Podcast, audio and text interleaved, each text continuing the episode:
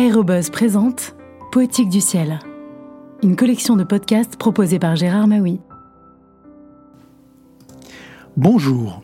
L'étude scientifique du comportement en vol des oiseaux et des chauves-souris, seuls mammifères capables de voler, constitua la ligne directrice des travaux de Clément Adair comme en témoigne cette séance d'observation d'un groupe de cigognes racontée dans L'aviation militaire, son livre prophétique.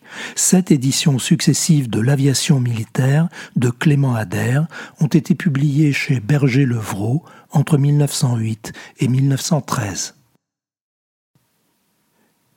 Il nous fut possible, à Strasbourg, d'observer les cigognes. L'une des tours de la cathédrale se termine par une plateforme qui domine toute la ville et ses alentours. Un service de guetteurs y était installé pour prévenir les autorités municipales en cas d'incendie.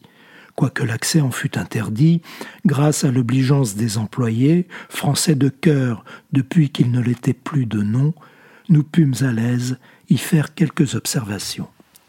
Vus de là-haut, les allées et venues de ces gros et paisibles oiseaux, depuis leur nid perché sur les cheminées jusqu'à la campagne marécageuse, étaient extrêmement intéressantes.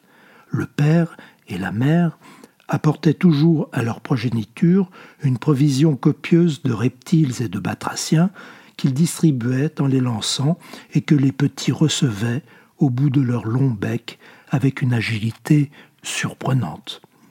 Mais le plus remarquable consistait dans les évolutions du vol des cigognes pendant ces va-et-vient. À quelques dizaines de mètres de notre poste, le fêtage de la nef de la cathédrale se présentait long et rectiligne à un vent assez fort qui le prenait de travers.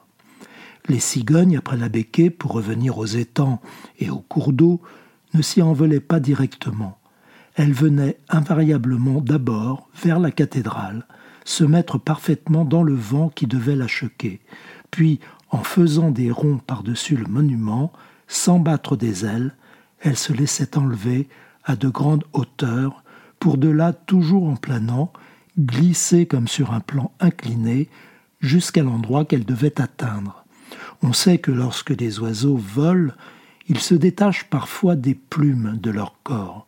Lorsque cela arrivait aux cigognes, à l'aplomb du fêtage de la cathédrale, leurs plumes perdues, loin de tomber, s'élevaient au contraire bien plus rapidement qu'elles-mêmes, preuve certaine de l'activité du courant d'air ascensionnel créé par l'obstacle.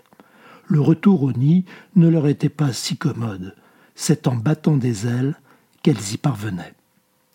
Dans une autre séance, le vent ayant changé de direction, les conditions du vol des cigognes changèrent aussi.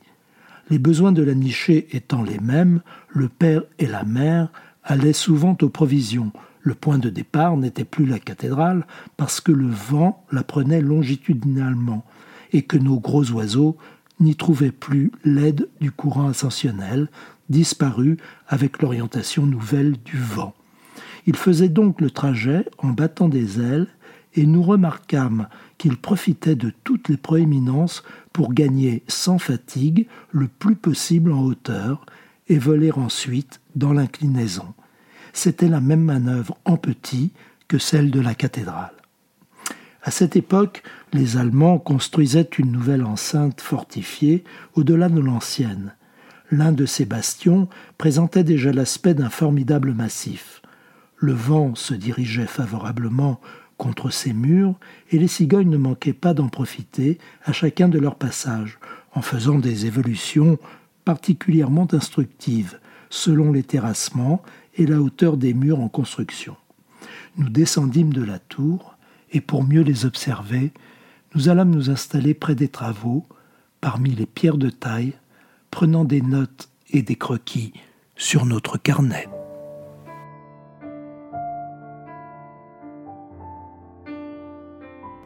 À bientôt pour de prochaines lectures.